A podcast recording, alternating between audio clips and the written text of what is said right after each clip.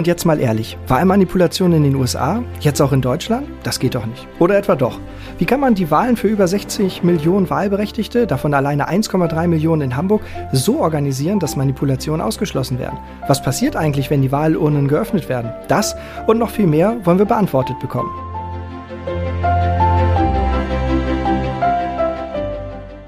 Deshalb sagen wir Moin und herzlich willkommen, Oliver Rudolph, Landeswahlleiter von Hamburg. Ja, schönen guten Morgen. Herzlichen Dank für die Einladung. Vielen Dank, dass Sie sich so kurz vor dieser großen Wahlzeit für uns nehmen. Mit mir vor dem Mikro sitzt heute nicht mein lieber Marc, sondern Minu Tikrani aus dem Vorstand der VEK. Hallo Minu, schön, dass du da bist. Hallo Merlin. Hallo Herr Rudolf. Für das leibliche Wohl ist auch gesorgt. Kann ich jemandem ähm, ein Franzbrötchen anbieten? Kaffee, Wasser haben wir schon. Dann schmatzen okay. wir nicht in die Mikros. Das finde ich auch immer sehr gut. Ähm, gleich zum Anfang. Haben Sie schon gewählt? Nein. Noch nicht? Minu, du schon Briefwahl gemacht? Briefwahl beantragt. Ah, sehr gut. Für meine Familie waren Wahlen immer so ein absolutes Highlight. Also ich bin damit aufgewachsen, dass man, man hat sich immer was Vernünftiges angezogen, man ging dann gemeinsam zur Wahl und ähm, äh, so war so ein bisschen so die politische Sozialisierung von mir. Wie seid ihr mit dem Thema, wie sind Sie, ihr mit dem Thema Wahlen groß geworden? Ähm, also bei mir war das so ähnlich wie bei Ihnen. Das heißt, ähm, letztendlich als Kind bin ich auch mit meinen Eltern zum Wahllokal gegangen. Das war eben auch etwas Besonderes und unterstreicht ja auch den republikanischen Akt der Wahl eben. Die ist etwas Besonderes. Das Wahlvolk kommt zusammen und wählt am Wahltag im Wahllokal eben seine Repräsentation für die nächsten vier Jahre. Und wie war das bei dir, Minu? Ich weiß gar nicht, ob es da schon Briefwahl gab, als ich klein war, ähm, aber wir sind auch immer zur Wahl gegangen. Ähm, wie ich, ich persönlich habe mich sehr gefreut, wählen zu dürfen, als ich dann äh, volljährig war und äh, bin auch immer zur Wahl gegangen. Ähm, selbst heute, wir beantragen immer Briefwahl, weil wir immer nicht genau wissen, ob wir an dem Tag da sind und ich unbedingt meine Stimme abgeben möchte. Aber wenn wir dann da sind und haben schon gewählt, dann machen wir trotzdem den Spaziergang zum Wahllokal. Einfach weil es eben so ein, man trifft wirklich alle aus der Nachbarschaft und das ist einfach ähm, ja, ein tolles Ereignis und das möchte ich nicht missen. Cool. Ja, auf welche Wahlbeteiligung hoffen Sie? Ich rechne mit einer guten Wahlbeteiligung. Wir hatten bei der Bundestagswahl 2017 eine Wahlbeteiligung von 76 Prozent. Das war gegenüber 2013 bereits ein Sprung von knapp 6 Prozentpunkten. Und ich kann mir auch bei dieser Wahl vorstellen, dass es noch mal ein wenig ansteigt, denn bei dieser Wahl haben wir es nicht so, dass jemand aus dem Kanzleramt selbst äh, um seine Wiederwahl letztendlich antritt. Also das heißt, es ist auf jeden Fall Spannung gegeben. Was würden Sie sich wünschen als maximal? Also was wäre der Traum, das Traumwahlbeteiligungsergebnis? Naja, das maximale Ergebnis wären 100 Prozent, aber das ist sicherlich kaum erreichbar. Wenn wir aber bei 80 Prozent wären in Hamburg, das fände ich schon ein sehr großes, äh, großen Erfolg und ein gutes Ergebnis. Meine 92-jährige Schwiegermutter, die im Moment im Krankenhaus liegt, hat mich gefragt, was soll ich denn wählen? Das war für mich eine sehr schwierige Frage. Also ich habe natürlich eine Vorstellung, was ich wähle, aber wie gehe ich mit so einer Frage um? Soll ich ihr das empfehlen, was ich wählen, was ich wählen werde oder was sie bislang gewählt hat? Na, ich gehe mal davon aus, dass Ihre 92-jährige Schwiegermutter schon öfter mal gewählt hat und durchaus grundsätzlich weiß, äh, wie sie an Informationen herankommt. Aber ansonsten ist es ein guter Weg, letztendlich für Informationsfluss zu sorgen. Das heißt, welche Parteien stehen zur Wahl, welche Programme haben sie, gegebenenfalls den Zugang zum Wahlomat äh, mal ermöglichen. Der ist natürlich online, das ist dann, muss auch das richtige Instrument natürlich sein. Oder es gibt den Faktencheck äh, der Direktkandidatinnen und Kandidaten vom NDR. Auch da gibt es ja eine Möglichkeit, sich zu informieren die Medien berichten und stellen dar, was ist ähm, in den Wahlkreisen äh, los, wer stellt sich dort zur Wahl, wofür steht die, stehen die einzelnen Personen und natürlich auch wird viel über die Parteien berichtet. Äh, genauso auch im Fernsehen gibt es ja regelmäßig Wahlsendungen. Also ich glaube, das An äh, Informationsangebot ist sehr gut und äh, das kann man unterstützen, das nochmal äh, zugänglich zu machen. Jetzt ist der Wahltag, 18 Uhr 01.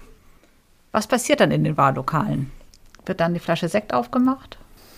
In den Wahllokalen wird mit Sicherheit dann noch keine Flasche Sekt aufgemacht, sondern äh, wenn die Wahlhandlung um 18 Uhr endet, dann beginnt die Auszählung in den Wahllokalen. Ähm, und das heißt, äh, dann werden die Wahlurnen geöffnet, die Stimmzettel rausgenommen und das Ergebnis in dem jeweiligen Wahllokal ermittelt. Dies geschieht auch öffentlich. Das heißt, auch wer das beobachten möchte, kann auch ins Wahllokal hineingehen und zusehen, wie dort die Stimmen ausgezählt werden. Muss man sich da anmelden irgendwo, wenn man das beobachten möchte? Nein, da muss man sich nicht zu anmelden, sondern äh, da kann man vorbeigehen. Ist es jetzt wegen Corona eigentlich besser, Briefwahl zu machen? Ich denke, alleine Corona oder die Corona-Pandemie sollte nicht den Ausschlag dafür geben, äh, Briefwahl zu machen. Die Briefwahl ist grundsätzlich ja die Ausnahme. Ähm, und wir haben in den Wahllokalen natürlich auch dafür vorgesorgt, dass man unbesorgt ins Wahllokal gehen kann. Äh, das heißt, da gelten natürlich auch die Abstandsregelungen, äh, eine Maskenpflicht äh, gilt, es wird gelüftet. Und im Wahllokal hält man sich ja auch nicht lange auf als Wählerin oder Wähler. Das heißt, man bekommt seinen Stimmzettel ausgehändigt, man geht in die Wahlkabine, dann kreuzt man den Stimmzettel an und gibt ihn in die Wahlurne und dann verlässt man im Regelfall wieder das Wahllokal. Das heißt, es ist ein kurzer Aufenthalt ein wenig kann man sagen, ähnlich wie wenn man mal in den Kiosk reingeht. Also das heißt, man hält sich nicht lange auf und deswegen äh, kann man dort auch unbesorgt ins Wahllokal gehen. Und man soll als Wähler auch seinen eigenen Stift mitbringen. Ist das richtig? Das sollte man machen, das ist richtig, aber natürlich haben wir in den Wahllokalen auch Stifte. Rechnen Sie trotzdem mit einer höheren ähm, Briefwahl, einem höheren Briefwahlanteil in diesem Jahr? Ja, ich rechne mit einem höheren Briefwahlanteil als 2017. Da hatten wir bereits einen sehr großen Zuwachs im Vergleich zu 2013. 37 Prozent der Wählenden hatten 2017 bereits per Brief gewählt. Dies war ein äh, doch deutlicher Anstieg. Ähm, zu der ähm, jetzt anstehenden Wahl rechne ich mit einem weiteren Anstieg. Sicherlich äh, spielt auch die Corona-Pandemie dort auch noch eine Rolle. Ähm, und wir sehen es ja auch jetzt an den Zahlen derjenigen, die einen Wahlschein beantragt haben und dann die Briefeunterlagen sich haben zusenden lassen oder vor Ort auch direkt in der Wahldienststelle abgeholt haben. Da sind wir jetzt bereits bei 460.000 so ungefähr. Ähm, und das heißt, das sind bereits über 35 Prozent der Wahlberechtigten. Wenn wir den Vergleich ziehen zu 2017, hatten bis zum Wahltag rund 30 Prozent ähm, ihren Wahlschein oder Briefeunterlagen beantragt. Wie verläuft dann so eine Briefwahl? Also ich habe das dann eingesteckt und schicke das ab. Was passiert dann mit diesen Briefen? Werden die schon vorher geöffnet und ausgezählt oder? Die Wahlbriefe, die muss man auf jeden Fall darauf achten, dass der Wahlbrief spätestens am Wahltag um 18 Uhr bei der Kreiswahlleitung auch eingegangen ist. Die eingehenden Wahlbriefe werden gesammelt und verschlossen aufbewahrt bis zum Wahltag. Am Wahltag werden dann um 15 Uhr die Wahlurnen geöffnet der Briefwahl. Die roten Umschläge werden herausgenommen, geöffnet und in dem Umschlag steckt denn ja der blaue Stimmzettelumschlag und der Wahlschein. Der Wahlschein wird herausgenommen und geschaut, ob die Wahlscheinnummer auch gültig ist denn es gibt auch Wahlscheinnummern, die zwischenzeitlich ungültig geworden sind. Zum Beispiel, wenn man die Briefeunterlagen nicht be be äh, bekommen hat, also nicht bei einem angekommen sind und man einen neuen Wahlschein ausgestellt bekommen hat, dann wird der alte Wahlschein ungültig gemacht. Und sollte der in der Wahlurne landen, würde der aussortiert werden. Das gleiche gilt, wenn zum Beispiel der Wahlschein nicht unterschrieben ist. Also das heißt, die Wahlvorstände entscheiden dann über die Zulassung der Wahlbriefe zu der Wahl. Wenn ein Wahlbrief zugelassen worden ist, dann wird der blaue Umschlag wieder in die Wahlurne zurückgelegt. Er bleibt verschlossen. Und um 18 Uhr werden dann alle blauen, also die zugelassenen äh, Briefe, alle blauen Stimmzettelumschläge geöffnet, die Stimmzettel entnommen und gezählt. So kann auch nicht zurückverfolgt werden, wer hat denn eigentlich welche Stimme per Brief abgegeben. Mhm. Ah, das ist ja spannend. Gibt es eigentlich irgendein Ritual, den, das Sie als ähm, Landeswahlleiter mit Ihrem Team am Wahltag irgendwie durchführen, dass irgendwie so um 18 Uhr irgendwas passiert oder wenn, ähm, ja, keine Ahnung, mal ganz offen gefragt. Gibt es irgendwelche Rituale, die Sie da verfolgen? Nein, wirkliche Rituale haben wir da nicht. Ähm, es ist so, dass wir am Wahltag etwa äh, zwischen sieben und halb acht dann im Landeswahlamt sind. Ähm, um 18 Uhr gehen wir dann äh, zum äh, Medienzentrum. Das ist äh, diesmal bei der Bundestagswahl ja im Rathaus. Und ähm, das heißt, von daher gesehen ist auch durchgehend eigentlich äh, zu tun. Es gibt Nachfragen von Bezirksämtern gegebenenfalls, von Bürgerinnen und Bürgern, die nachfragen übers Telefon oder auch mal vorbeikommen. Ähm, und äh, da haben wir keine wirklichen Rituale, aber wir essen immer ganz nett dann noch. das ist schön. Ähm, wir haben ja eben über Wahlbeteiligung gesprochen. Eine Idee, die, die man bestimmt auch schon mal angerissen hat, war eine Online-Wahl. Warum gibt es noch keine Online-Wahl in Deutschland? Die Online-Wahl, ob sie zur Steigerung der Wahlbeteiligung oder zur Verlagerung äh, schlichtweg nur beitragen würde, ist natürlich etwas spekulativ. Aber eine Online-Wahl hätte auch sehr hohe verfassungsrechtliche Hürden. Es gab mal ein Urteil des äh, Bundesverfassungsgerichts zu sogenannten Wahlautomaten. Ähm, und äh, dort hat das äh, Verfassungsgericht eben sehr hoch die Anforderungen gelegt, gerade vor dem Öffentlichkeitsgrundsatz, ähm, dass man eben nachvollziehen muss, ohne besonderen technischen Verstand, ähm, dass die eigene Stimme auch mit in das Wahlergebnis einfließt. Und natürlich ist genauso auch wichtig, dass man hinterher auch wieder das reproduzieren kann, also nachprüfen kann. Das heißt, das sind insoweit schon sehr hohe Hürden. Und ähm, wenn man sich anschaut, die IT-Technik, ähm, die Angriffsmöglichkeiten bei der IT-Technik, das ist schon äh, eine sehr große Herausforderung, ähm, die, so würde ich mal sagen, jedenfalls dagegen spricht, dass bisher die äh, Online-Wahl äh, in Deutschland eingeführt worden ist. Der andere Grund ist sicherlich eben auch die Frage der Verlagerung. Also das heißt, die Urnenwahl ist eigentlich der Grundsatz ähm, oder die, die, der Ursprung der Wahl. Und äh, zum Beispiel die Briefwahl oder genauso wäre es bei der Online-Wahl, wäre nur die Ausnahme.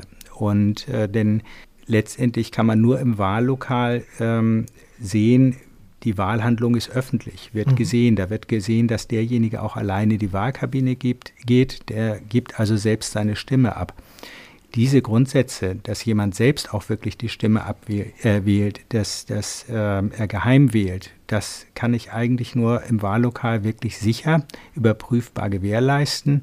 Wer zum Beispiel Briefwahl macht, und das würde auch für die Online-Wahl gelten, müsste für die, dafür selbst Sorge tragen und äh, darauf achten. Und deswegen denke ich, ähm, sind wir bei der Fragestellung Online-Wahlen eher äh, insgesamt zurückhaltend in Deutschland. Aber im Ergebnis müsste dies der Gesetzgeber entscheiden. Mhm.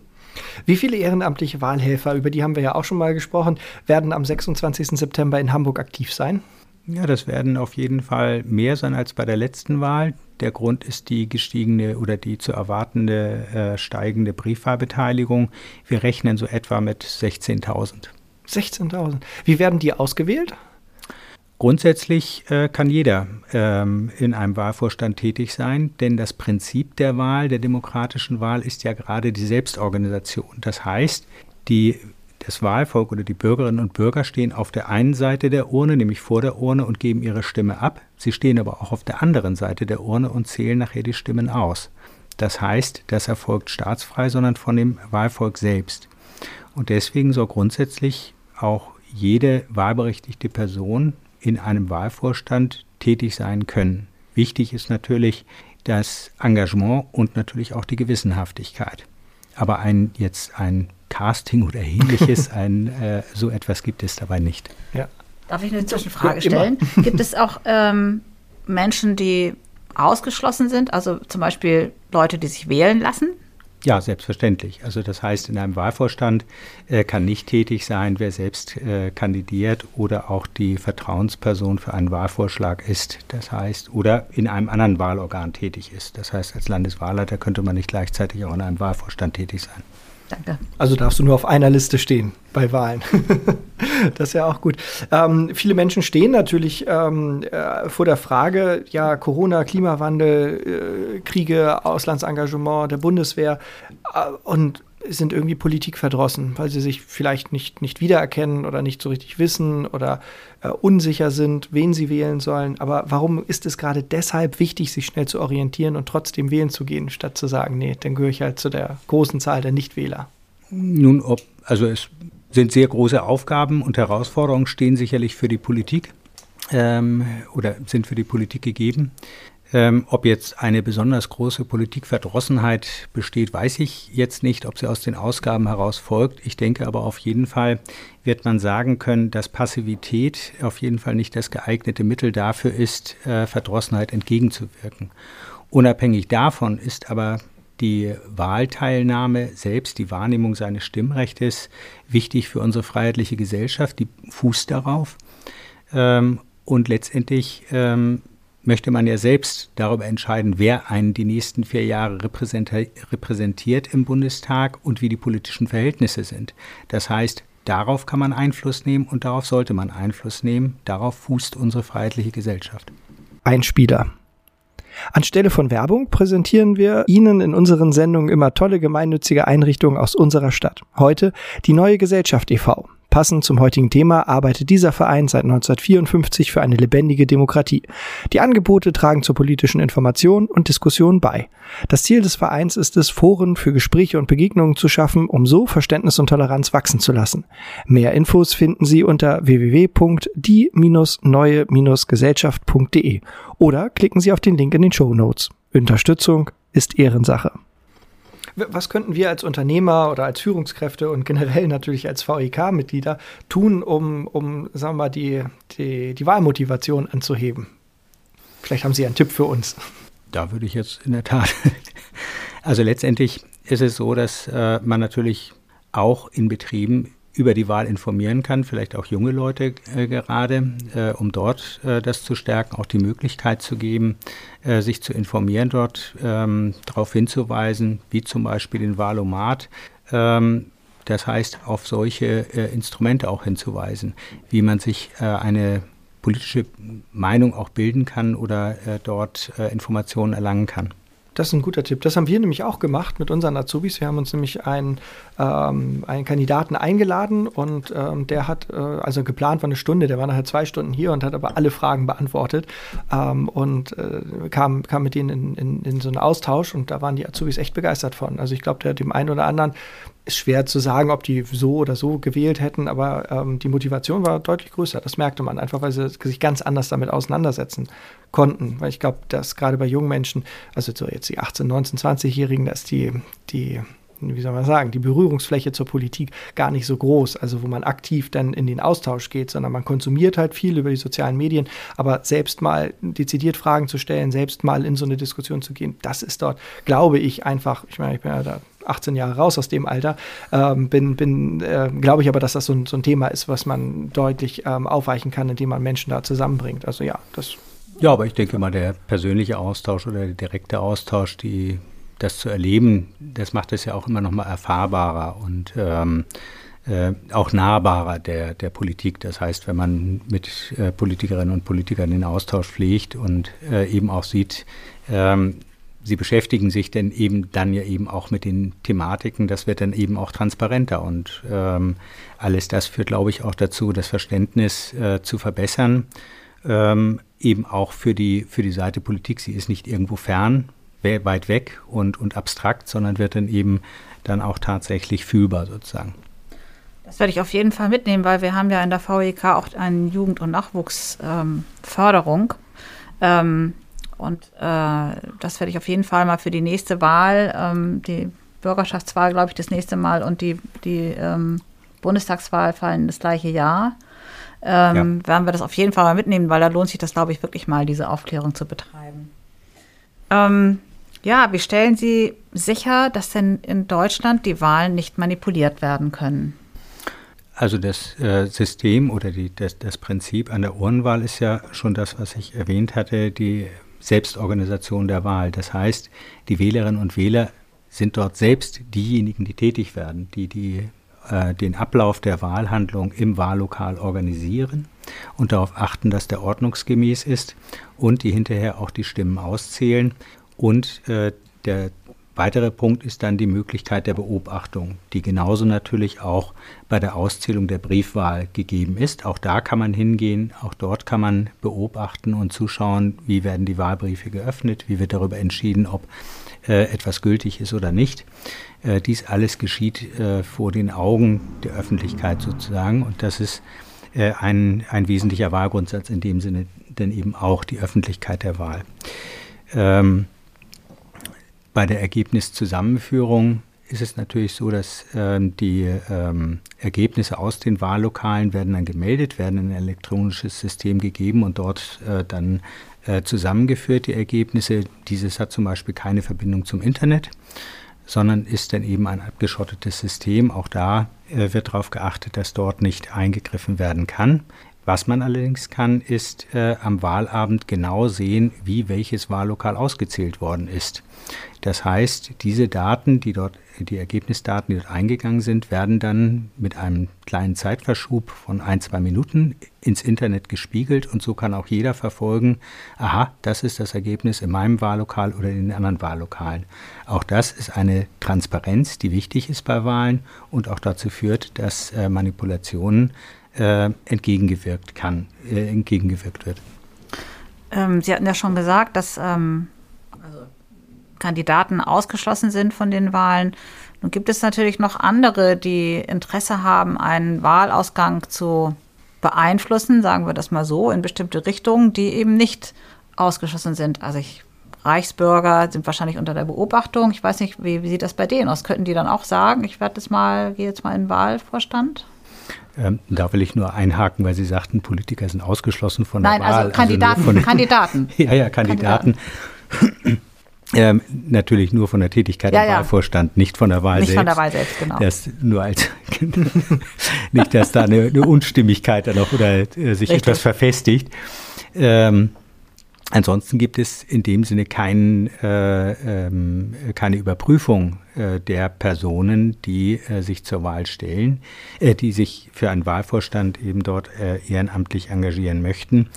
Ähm, aber natürlich werden die äh, Wahlvorstände, die Vorsitzenden und die Stellvertretenden werden von den Bezirksämtern berufen für diese Tätigkeit. Und da schauen Sie sich natürlich schon an, wen berufen Sie, ist das eine Person, die die äh, mhm. Aufgabe auch ausüben kann. Aber es erfolgt keine Gesinnungskontrolle.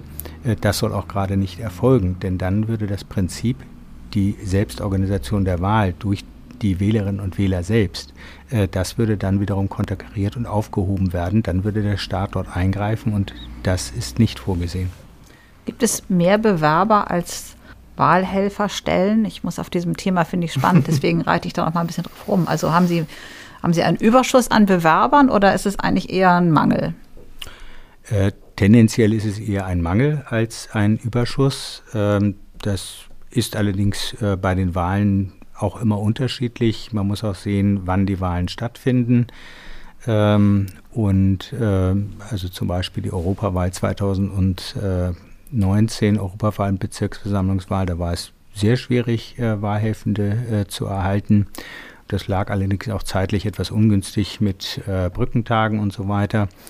Ähm, jetzt bei dieser Bundestagswahl haben wir einen recht guten äh, Zulauf äh, gehabt und äh, Anmeldungen äh, von Wahlhelfenden. Und man muss letztendlich natürlich auch sehen, dass wir für die Funktion Vorsitz und Stellvertretung natürlich auch immer zurückgreifen auf einen, also auf erfahrene Kräfte, die das schon öfter gemacht haben. Denn letztendlich muss man sehen, wer ein ähm, Wahlvorstand dort den Vorsitz hat, das ist eine Führungsposition. Man muss die Personen, mit denen man dort tätig ist, sicher durch den Wahltag bringen. Man muss wissen, was man tut. Man muss dort eben auch, wie gesagt, äh, leiten und organisieren können. Ähm, und da ist Erfahrung eben auch äh, doch auch wichtig, dass man nicht von null sozusagen in gleich in die Leitung äh, kommt. Das ist wie bei Unternehmen ja auch nicht anders. Die letzte Wahl, an die ich mich erinnere, wahrscheinlich für alle hier, die so richtig weltweit Aufsehen erregt hat, war die Wahl in den USA. Da wurde nun viel von Wahlmanipulation gesprochen und ähm, vom Betrug wurde sogar unterstellt. Ähm, zwei Fragen dazu. Ich, ich meine mich zu erinnern, dass es Videoaufnahmen gab von der Auszählung der Stimmen. Kann sein, dass ich mich da täusche, aber ich meine, dass das irgendwie, dass die herangezogen wurden. Wird das hier auch irgendwie per Video dokumentiert, wie in den Wahllokalen gearbeitet wird? Und ähm, gibt es gab es schon mal so ähnliche Vorgänge in Deutschland wie in den USA, dass eben auch tatsächlich das Wahlergebnis äh, so massiv angefochten wurde. Ähm, genau. Und wäre das überhaupt möglich, so in dem Ausmaße, wie das in den USA war?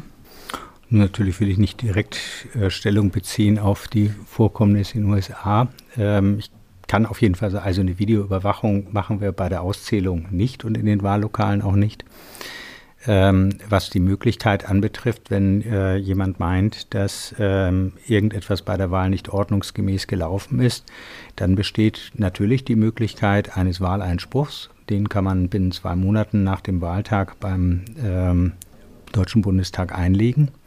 Äh, und dann wird darüber entschieden. Dann muss dann insoweit dieser Wahleinspruch auch konkret begründet sein, was denn nicht ordnungsgemäß gewesen sein soll. Also das heißt, wo der Wahlfehler denn tatsächlich drin gelegen hat.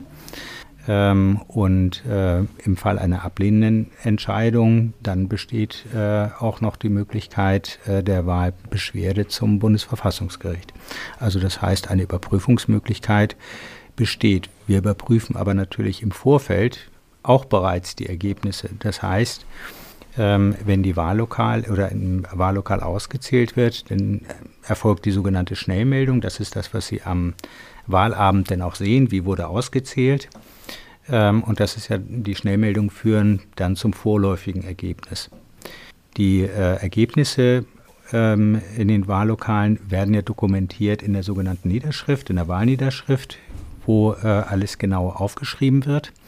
Und diese Wahlniederschriften werden zusammen zum Beispiel mit den Stimmzetteln, über denen die der Wahlvorstand Beschluss gefasst hat, ob nun gültig oder nicht ungültig, weil das Kreuz nicht klar geregelt, äh, klar angekreuzt ist oder ähnliches, ähm, dann auch zu den Kreiswahlleitungen gegeben, die jede Niederschrift überprüfen. Also das heißt, alle Niederschriften werden überprüft äh, und dann berichtet der, äh, die Kreiswahlleitung dem Kreiswahlausschuss anschließend darüber über seine Erkenntnisse. Und der Kreiswahlausschuss trifft dann die Entscheidung ähm, und nachfolgend äh, geht das dann weiter über die Landeswahlleitung, die wiederum die Niederschriften der Kreiswahlausschüsse überprüft. Und der Landeswahlausschuss entscheidet darüber und das Ganze dann nochmal beim Bundeswahlleiter und im Bundeswahlausschuss. Also das heißt, auch da findet nochmal eine Überprüfung selbstverständlich statt. Und wenn man irgendwelche Hinweise hat, kann man sie nach der Wahl eben auch letztendlich äh, unmittelbar nach der Wahl ja auch äh, melden, dann kann man auch dort nochmal gezielt nachgucken. Wahnsinn. Wie lange dauert das denn alles? Also morgens um 8 machen, glaube ich, die Wahllokale auf. 18 Uhr machen sie zu, sind schon mal 10 Stunden, ähm, die die Wahllokale geöffnet sind. Wie lange wird das dann, dauert das dann, bis dann das wirklich endgültige, drei-, vierfach überprüfte Wahlergebnis vorliegt? Naja, am äh, Wahlabend ist es ja erstmal so der Weg zum vorläufigen Ergebnis. Die Auszählung ist, hängt natürlich davon ab, wie viele Wählerinnen und Wähler waren im Wahllokal. Das heißt, äh, je nachdem äh, kann das mal ein bisschen länger dauern. Ähm, erfahrungsgemäß äh, sind wir in Hamburg etwa um 23 Uhr mit dem vorläufigen Ergebnis ähm, fertig. Das kann aber auch mal schneller sein, es kann aber auch mal länger dauern. Das wissen wir letztendlich nicht ähm, die Prüfung äh, dann der Niederschriften, die am Folgetag dann beginnt. Ähm, das sind äh, zwei, drei Tage, wo dann alles durchgeprüft wird. Dann der Kreiswahlausschuss äh, dann letztendlich seine Sitzung hat. Drei, vier Tage später nochmal der Landeswahlausschuss und der Bundeswahlausschuss dann nochmal zwei Wochen später vielleicht. Mhm. Und wie lange brauchen Sie, um so eine Wahl vorzubereiten? Eine Wahl wird so etwa ein Jahr ähm, äh, hat einen Vorlauf von einem, einem Jahr in etwa. Ähm, da sind ja auch viele Beteiligte äh, bei so einer Wahlvorbereitung äh, dabei. Das ist, man kann es ja etwas sagen wie ein Projekt. Man hat ein, äh, auch ein definitives Projektende, will ich mal sagen. Es kulminiert auf den äh, Wahltag. Ähm, und es sind viele Beteiligte von den Bezirksämtern, dem Statistikamt Nord, äh, Dataport für die Technik, das Landeswahlamt. Also das heißt, das sind verschiedene Gewerke, die sowohl von zentraler Stelle für alle gemacht werden müssen, aber auch vor Ort äh, durchgeführt werden. Also lokale ähm, äh, Angelegenheiten, die dort durchzuführen sind. Und alles zusammen muss dann ineinander greifen, damit es auch wirklich alles funktioniert und am Wahltag man feststellt, okay, wir haben die Wahl gut organisiert und äh, konnten sie gut durchführen. Und graust ihn schon vor der nächsten Wahl, wenn tatsächlich zwei Sachen, also Bürgerschaft und Bundestag gewählt werden? Das ist ja dann ein irrer Aufwand. Naja, zwei Wahlen haben wir so ein bisschen Erfahrung ja mit der äh, Europawahl, die zusammen mit den Bezirksversammlungswahlen durchgeführt wird. Das wird im Jahr äh, 2024 der Fall sein. Dann im Folgejahr ist äh, richtig, dass sich dann die ähm, Bürgerschaftswahl und Bundestagswahl äh, anschließen. Ähm, aber Grauen, nein, Grausen tut mich äh, vor keiner Wahl. Das wär, dann wäre ich irgendwie auch fehl am Platze, glaube ich. Anders als viele Politiker. was das Grauen vor der Wahl angeht, meine ich jetzt. Nicht fehl am Platze, das wahrscheinlich auch, aber das sollen andere mal beurteilen. Ähm, vielen Dank an Oliver Rudolph, dem Landeswahlleiter Hamburg, dass Sie sich so kurz vor der Wahl noch Zeit für uns genommen haben und so viele Fragen beantwortet haben. Wir wissen jetzt, wie man Wahlhelfer wird, was am Wahlabend so alles passiert und dass Manipulationen kaum möglich sind. Es liegt natürlich an uns, ob wir Herrn Rudolph glücklich machen, wenn wir also 80 Prozent Wahlbeteiligung hinbekommen. Also, ähm, liebe VEKler, liebe Zuhörerinnen und Zuhörer, ähm, animiert eure Umfelder, motiviert alle Menschen zur Wahl zu gehen. Ähm, das ist irgendwie ein Stück weit auch Bürgerpflicht. Liebe Grüße an alle. Vielen Dank an Minu, dass du auch heute in unserem Podcast gekommen bist, bist. Und wir hören uns dann in der nächsten Woche, wenn es heißt, und jetzt mal ehrlich, was passiert gerade in den Ausschüssen der VEK und auf welche Events können wir uns in diesem Jahr noch freuen? Vielen Dank. Vielen Dank. Tschüss.